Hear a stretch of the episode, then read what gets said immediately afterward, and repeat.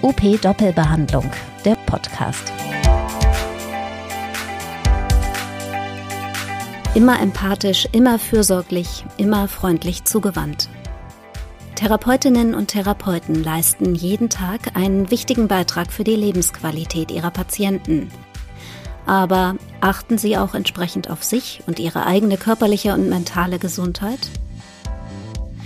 In dieser Podcast-Episode geht es um Resilienz, Björn Schwarz, Seminarleiter und Berater bei Buchner, spricht mit Ina Kimmel. Die Logopädin und systemische Coach sagt, nur wer sich gut um sich selbst kümmert, kann sich auch gut um andere kümmern.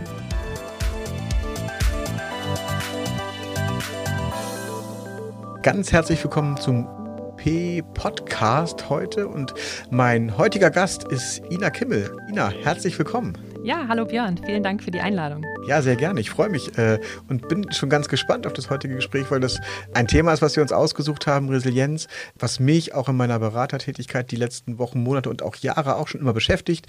Ganz bestimmt nicht ganz so professionell, wie das bei dir der Fall ist. Und deswegen bin ich umso gespannter, worüber wir heute sprechen. Du bist von Hause aus äh, Logopädin, wenn ich mich da richtig informiert habe. Und genau. ich freue mich, wenn du mal so ein bisschen von dir erzählst, Wer bist du und wie bist du von Logopädin zu dem gekommen, was du heute so machst? Ja, sehr, sehr gerne. Also, ich ähm, bin Logopädin, wie du schon richtig gesagt hast. Ich habe äh, in den Niederlanden Logopädie studiert und habe dann eine Zeit lang in der Praxis gearbeitet und dann vor heute genau zehn Jahren meine Praxis für Logopädie in Dortmund eröffnet. Also ich feiere heute tatsächlich auch mein zehnjähriges Praxisjubiläum. Das ist ein ganz äh, aufregender Tag. Und in dieser Zeit der ja, in dem ich, in der ich Praxisinhaberin war und bin, habe ich ähm, noch viele andere Dinge getan. Unter anderem habe ich noch eine systemische Coaching-Ausbildung gemacht. Und ähm, ja, vor allem diese Erfahrung dort hat mich so dahin gebracht, auch mal so deutlich mehr zu reflektieren über das, was so bei mir auch im eigenen Therapiealltag passiert. Und ich glaube, da brauche ich jetzt auch allen Praxisinhabern und Inhaberinnen ähm, nichts von erzählen, dass es eben Hochs und Tiefs äh, gibt, auch mal in so einer Therapielaufbahn. Ähm, und habe da eben gemerkt, hey, dieses ganze Thema Therapeutinnengesundheit, Resilienz, Selbstfürsorge. Da habe ich ehrlich gesagt in meinem Studium und auch in meinen Weiterbildungen, die ich so besucht habe, relativ wenig zu gelernt und war dann ganz überrascht, wie viel es doch da gibt und habe mich auf die Suche gemacht, ob es denn in unserer Therapeutenbubble solche Angebote schon gibt und habe eben festgestellt, das ist scheinbar noch ein sehr großes Randthema. Naja, und so hat sich das dann die Jahre über entwickelt, dass ich ähm, das immer mehr so zu meinem Lieblingsthema und zu meinem großen ja, Thema gemacht habe. Also letztlich stehe ich jetzt dafür, junge und alte und ähm, Therapeuten und Therapeutinnen zu empowern und dabei zu unterstützen, dass sie gesund und glücklich und zufrieden ein Therapeutenleben lang ihren Job machen können. Oder eben auch nicht mehr, wenn sie das nicht mehr wollen. Ja, aber äh, ja, dafür dafür stehe ich und meine Arbeit jetzt. Und das hat sich tatsächlich so entwickelt, kam nicht von heute auf morgen. Ja, spannend. Und ich kann dich ja sogar jetzt auch sehen, während wir das aufnehmen. Und äh, es ist toll zu beobachten, wie du strahlst, wenn du davon sprichst, was du tust ja. und was so dein, äh, dein, dein Herz äh, dann höher schlagen lässt und wofür dein Herz in der Arbeit schlägt. Mhm. Resilienz ist ja, so wie viele andere Sachen, manchmal auch so ein bisschen, ähm, habe ich das Gefühl, ein, ein Modebegriff. Magst du mal uns so ein bisschen auf die Sprünge helfen, was für dich so Resilienz ganz allgemein bedeutet, auch mhm. im Therapeutenkontext? Sehr gerne.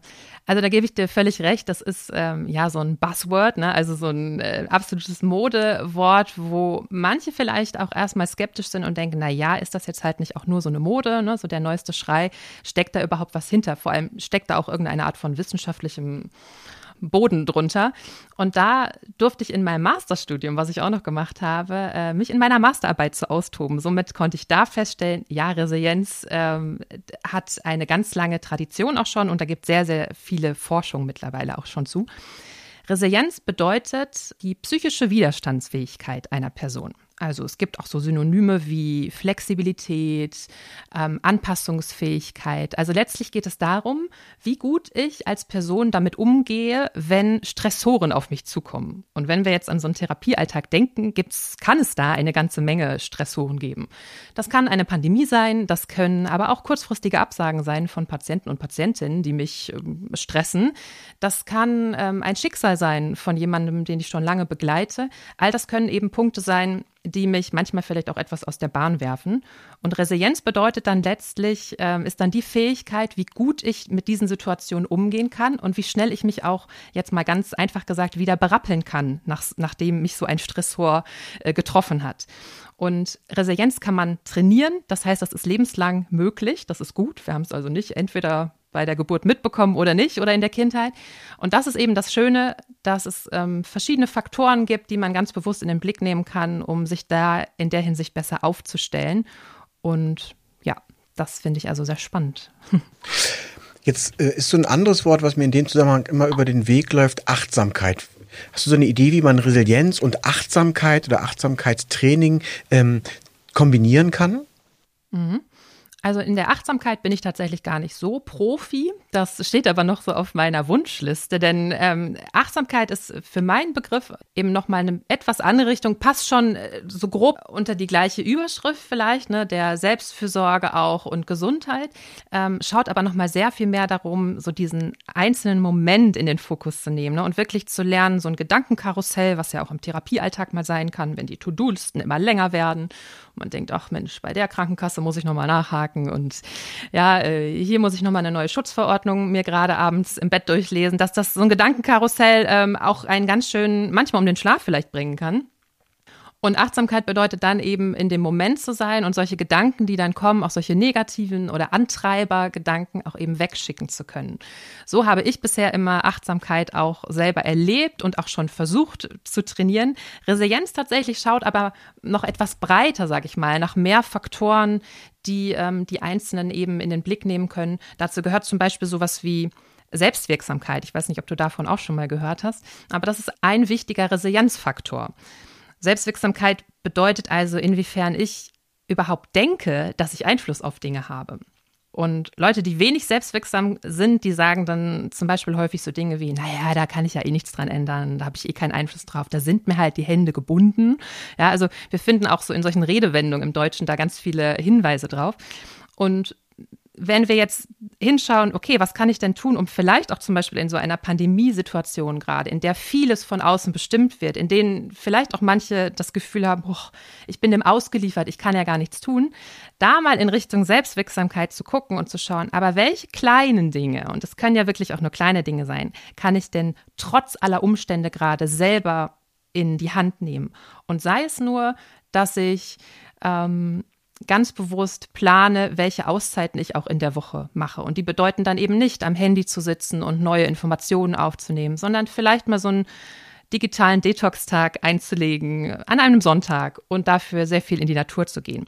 Also das ist jetzt nur mal so ein kleines Beispiel, aber es zeigt häufig, denken wir, dass wir sehr viel weniger Einfluss auf auch unser Befinden haben, haben aber so im, im Kontext der Selbstwirksamkeit eben doch ganz schön viele Stellschrauben, wo wir mal schauen können, was kann ich denn tun, damit es mir ein bisschen besser geht? Wer kann mich auch dabei unterstützen? Und was kann ich aber auch eben selber dafür tun? Jetzt hast du, wenn ich es richtig verstanden habe, vorhin eingeleitet, dass ähm, Resilienz ähm, psychische Widerstandsfähigkeit ist und mhm. hast auch das Thema Pandemie schon angesprochen. Das heißt, wenn ich das richtig rausgehört habe, haben wir in der Pandemie eine besondere Herausforderung, was unsere psychische, unsere Resilienz an der Stelle angeht?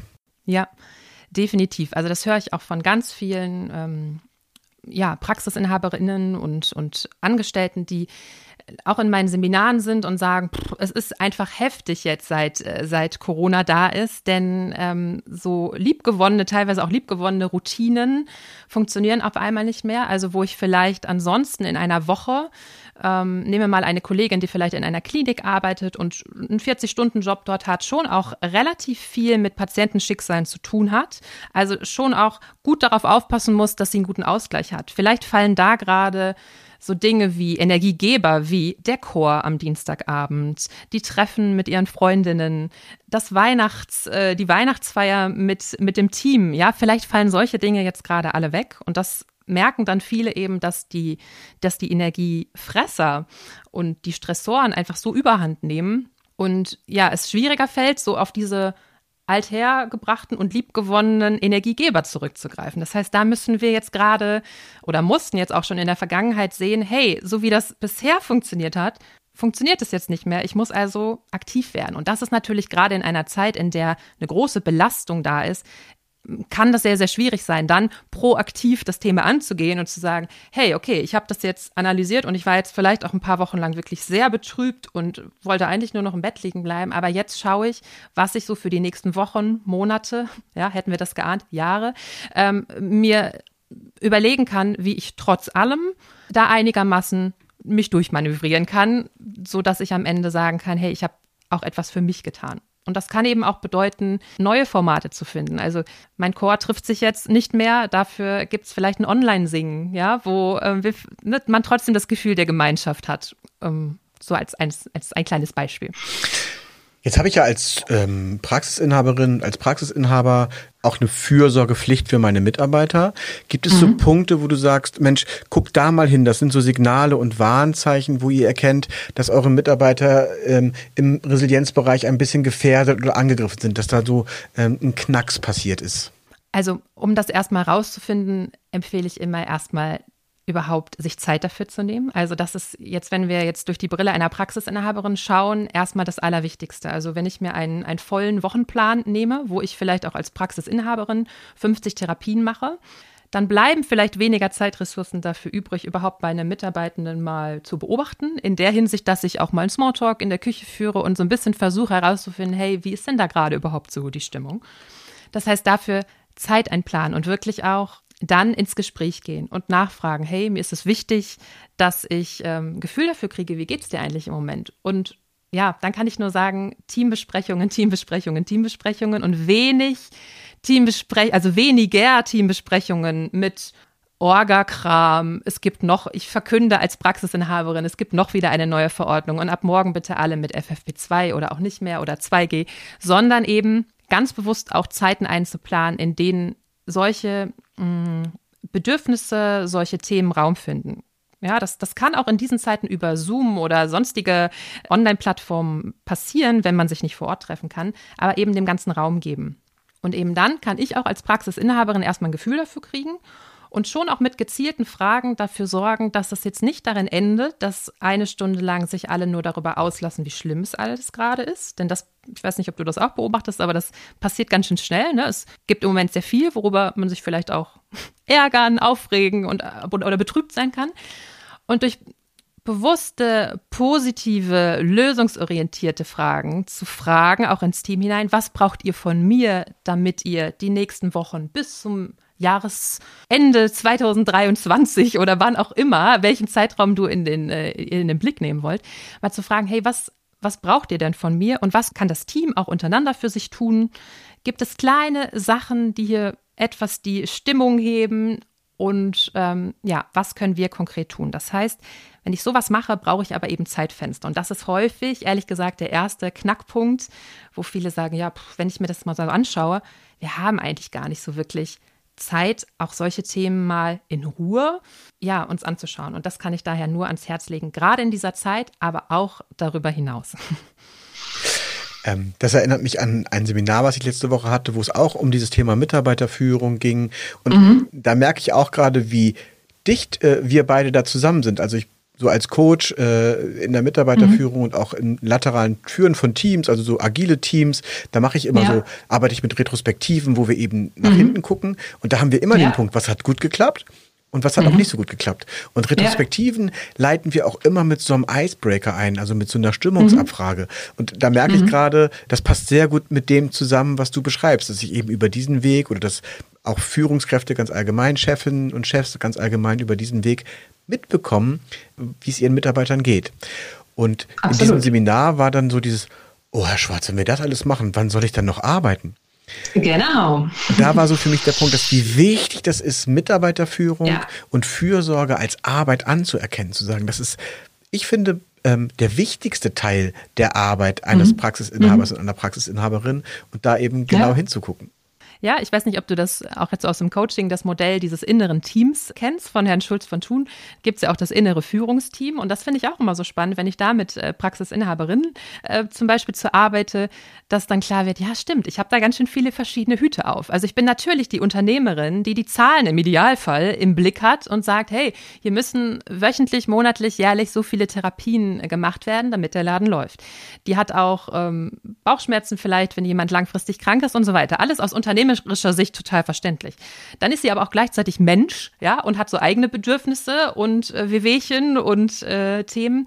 Dann ist sie aber auch Expertin und dann ist sie aber auch in irgendeiner Art und Weise Coach für ihr Team, ja, denn äh, ja, überhaupt auch diese diese Schwingungen da aufzunehmen, zu gucken, hey, was brauchen die denn? Und aber dem Ganzen, also überhaupt erstmal sich auch einzugestehen, diese Führungsrolle, die ich da, äh, für die ich mich auch entschieden habe, wo ich ja hoffentlich nicht einfach so reingeraten bin, da, ja, die bedarf eben auch Zeit und auch Selbstreflexion. Wie, wie will ich denn überhaupt führen? Was, was passiert denn hier überhaupt gerade? Was brauchen meine Leute? Und dafür ganz häufig merke ich eben, dafür fehlt dann die Zeit. Und dann ist es ganz interessant zu sehen, wie sowas dann funktionieren kann, wenn man ein bisschen umstrukturiert, nicht von heute auf morgen. Also das ist ja auch so ein ganz tiefer, verwurzeltes Ding teilweise, ne? dass man denkt, mh, mm, oh, ich muss auch als Praxisinhaberin so und so viele Therapien machen. Ich habe jetzt mal gerade diese 50 in den Raum geworfen und das ist nicht übertrieben, was ich häufig höre.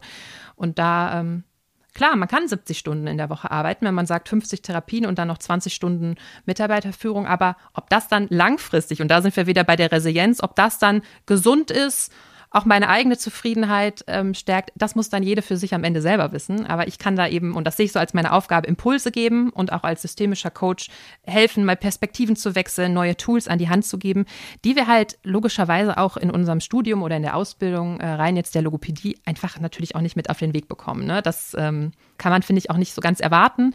Aber ja, ich finde es dann immer schön zu sehen, dann so eine Entwicklung auch zu beobachten wie leicht manche Dinge dann auch auf einmal fallen können und wie viele Ärgernisse sich erledigen. Ja, und ich stelle mir vor, dass du es vielleicht manchmal auch so machst. Ich benutze manchmal so ein paar provokante Fragen auch im Coaching. Mhm. Ähm, und dann stelle ich mir, wenn es dann immer heißt, ach, ich kann es mir gar nicht leisten, mir mehr Zeit für die Führung meiner Mitarbeiter zu nehmen, mhm. dann stelle ich mir immer die Frage, ähm, können Sie sich das dann leisten, das nicht zu tun? Also wenn Sie mal mhm. ein Jahr weiter gucken oder zwei Jahre weiter, wer von den ja, Mitarbeitern genau. ist dann vielleicht noch da, wenn Sie sich heute keine Zeit nehmen für die? Mhm. Und dann merke ich ja. schon, dass dann so Denkprozesse angestoßen werden und dass äh, dadurch dann häufig auch äh, so ein Mindset sich verändert und äh, die Leute dann hinterher tatsächlich sich mehr Zeit nehmen. Und mhm. das auch als Arbeit anerkennen und sagen, ja, was kostet es mich eigentlich, das zu tun? Beziehungsweise genau. was kostet es mich, das nicht zu tun? Weil ich, wenn ich langfristig keine ja. Mitarbeiter mehr habe, dann ist es wirtschaftlich natürlich umso katastrophaler. Ganz genau. Ja, und ich glaube, wenn ich jetzt so überlege, was ich, was ich vielleicht einer Hörerin oder einem Hörer jetzt so mitgeben würde, wenn ich jetzt so gerade überlege, naja, das ist, wir sind jetzt schon ganz schön tief drin, auch so in Coaching-Themen, das kann ja vielleicht auch erstmal schon überfordernd wirken, dass, dass viele denken, oh Gott, oh Gott, oh Gott, ich merke doch jetzt gerade erstmal vielleicht durch dieses Format, dass ich äh, ganz schön gestresst und angespannt bin in der letzten Zeit oder so. Was kann ich denn da tun? Und da habe ich vorher schon mal überlegt, was, was würde ich denn jetzt so empfehlen? Auch das wieder, es muss jetzt nicht helfen, aber als Idee, was man tun könnte, erstmal wirklich sich hinzunehmen, und das kann ja schon eine Herausforderung sein, zehn Minuten Zeit dafür zu blockieren, für eine klitzekleine Selbstreflexion, in der man sich mal den Wochenplan nimmt, wenn noch oldschool mit dem Kalender oder ausdruckt eine Tabelle und mal zu markieren, was sind denn in meiner Woche so Energiegeber und was sind Energiefresser. Und knallhart mit einer Farbe die Energiegeber zu mal, anzumalen und in einer anderen Farbe die Energiefresser. Wenn manche Sachen an, an dem einen Tag das, an dem anderen Tag das sind, dann gerne auch in zwei Farben. Und dann erstmal darüber nachzudenken, hey, was könnte ich denn jetzt vielleicht für die nächste Woche ändern? Etwas klitzekleines, damit die Energiegeber ein kleines bisschen mehr Raum finden. Wenn die Erkenntnis ist, ey, oh Mann, oh Mann, da äh, ist aber ganz schön viel Energiefressen gerade angesagt. Heißt nicht, dass das ganze Thema dann am Ende dadurch, dass die durch diese eine Intervention direkt gelöst ist. Aber das vielleicht so als kleine, als kleines Christmas Giveaway Coaching Tool hier im Podcast. Cool. Äh, vielleicht können wir dieses Giveaway noch ein bisschen verpacken. Ähm, mhm. Ich würde die Frage anschließen, hast du eine Idee oder einen Ratschlag, woran ich erkennen kann, was mir Energie gibt und was mir eher Energie zieht? Mhm. Ist ganz lustig. Du hast ja gerade schon, als ich äh, scheinbar ja über mein Thema gesprochen habe, hast du gemerkt, dass ich dabei strahle scheinbar. Ja, ich schaue jetzt auch gerade noch mal in meine Kamera hier, ja. Also ich merke auch selber, wie ich da jetzt locker und frei drüber sprechen kann, also eine positive Grundhaltung gerade habe. Wenn ich jetzt ähm, mir da so überlege, okay, wenn ich mir diesen Wochenplan anschaue, kann ich ja in mich hineinfühlen. Ist das etwas, wo ich mich drauf freue, also wenn ich weiß, hey, nächste Woche ist das wieder so, ist da eine gewisse Art von Vorfreude. Es muss ja nicht auf jeden Patienten eine so große Vorfreude sein, das ist auch zu viel verlangt, aber habe ich da grundsätzlich Lust drauf, auf was da, auf, ne, auf diese Dinge, die ich da tue? Oder ist es so, dass ich denke, und das ist dann ja häufig auch so ein Bauchgefühl, ne? Das, das kann sich im Bauch, das kann sich so im Herzbereich, das kann sich an der Atmung ähm, ja, widerspiegeln. Also mal so in den Körper hineinzuhören und so auf das innere Gefühl zu achten. So, hey, kann ich dabei strahlen im Prinzip? Ist das so ein Strahlthema oder ist das ein so ein oh, Nervthema? Buchhaltung, Arzttelefonate, äh, Mahnungen schreiben. Jetzt, das sind vielleicht so die Klassiker, aber vielleicht gibt es da auch Punkte wie, oh, dieser Donnerstag auf der Neurostation, der oh, was würde ich dafür tun, wenn das nicht mehr so wäre? Ja, und wenn das wirklich, das kann ja manchmal dann wirklich sehr hart sein, wenn ein so ein Tag in der Woche einen wirklich energiemäßig so runterzieht, das wird sich wahrscheinlich auch am Freitag, Samstag, Sonntag noch äh, weiterziehen. Also ja, ich empfehle also da zusammenfassend ein bisschen Zeit nehmen. Das darf auch erstmal ein kleines Zeitfenster sein und dann mal wirklich ehrlich zu sich zu sein. Mache ich das nur, weil ich da so reingeraten bin und weil ich halt, naja, seit 20 Jahren Kindersprache behandle? Oder habe ich eigentlich gar keine Lust mehr darauf und sehe mich eher im Bereich Neurologie oder Stimmstörung und traue mich aber nicht und ach, und das ist aber alles so anstrengend. Ja, also ehrlich zu sich zu sein. Häufig geraten wir manchmal in so Muster und am Ende fragen wir uns, hey, warum ist denn das alles überhaupt so anstrengend? Ja, weil ich das vielleicht gar nicht machen will oder weil ich überhaupt nicht bemerkt habe, was ich hier alles über so Jahre, Monate tue. Und Reflexion ist also the key. Liebe Ina, ganz herzlichen Dank für dieses tolle Gespräch. Ich merke gerade, dass wir, glaube ich, noch äh, Stunden weitersprechen könnten und immer noch mal wieder mhm. ein Thema finden würden. Das sprengt sicherlich den Rahmen der Aufmerksamkeitsspanne, den ich jedenfalls persönlich beim Podcast hören habe. Sage dir ganz herzlichen Dank. Verbunden mit der Frage, was hast du noch als ähm, positive Energiegeber heute auf deinem Terminplan stehen? Also, erstmal danke für die Einladung, Björn, und für die netten Worte. Ich glaube, äh, ja, ich schließe mich an. Wir könnten, glaube ich, noch sehr gut weiterreden. Als positiven Energiegeber für heute. Mm, Meinst du jetzt für die Zuhörenden? Nee, für dich. Was, was, um was hast du heute so. noch auf deiner ganz persönlichen Agenda, wo du sagst, da ziehst du heute Energie draus? Ja, also ich habe ja schon erwähnt, dass heute mein zehnjähriges Praxisjubiläum ist. Und da habe ich heute Morgen schon für mich gemerkt, dass ich unheimlich dankbar bin. Und ich möchte diesen Tag heute ja, der Dankbarkeit widmen und ich lasse auch die letzten Wochen schon ganz viel Revue passieren und das mache ich heute nochmal, glaube ich, sehr viel bewusster und bin dankbar auch für alle Dinge, die sich so in den letzten Monaten, Jahren entwickeln durften und äh, ja, das ist für heute mein Thema. Klasse, dann ganz herzlichen Glückwunsch zu deinem zehnjährigen Praxisjubiläum, dass da noch ganz viele zehn Jahre dazukommen äh, mit all dem, was dir viel Energie gibt und vielen Dank für das tolle Gespräch und bis bald mal. Danke, bis bald. Ciao. Das war UP Doppelbehandlung, der Podcast rund um Therapie und Praxis. Zu hören auf up-aktuell.de sowie überall dort, wo es Podcasts gibt.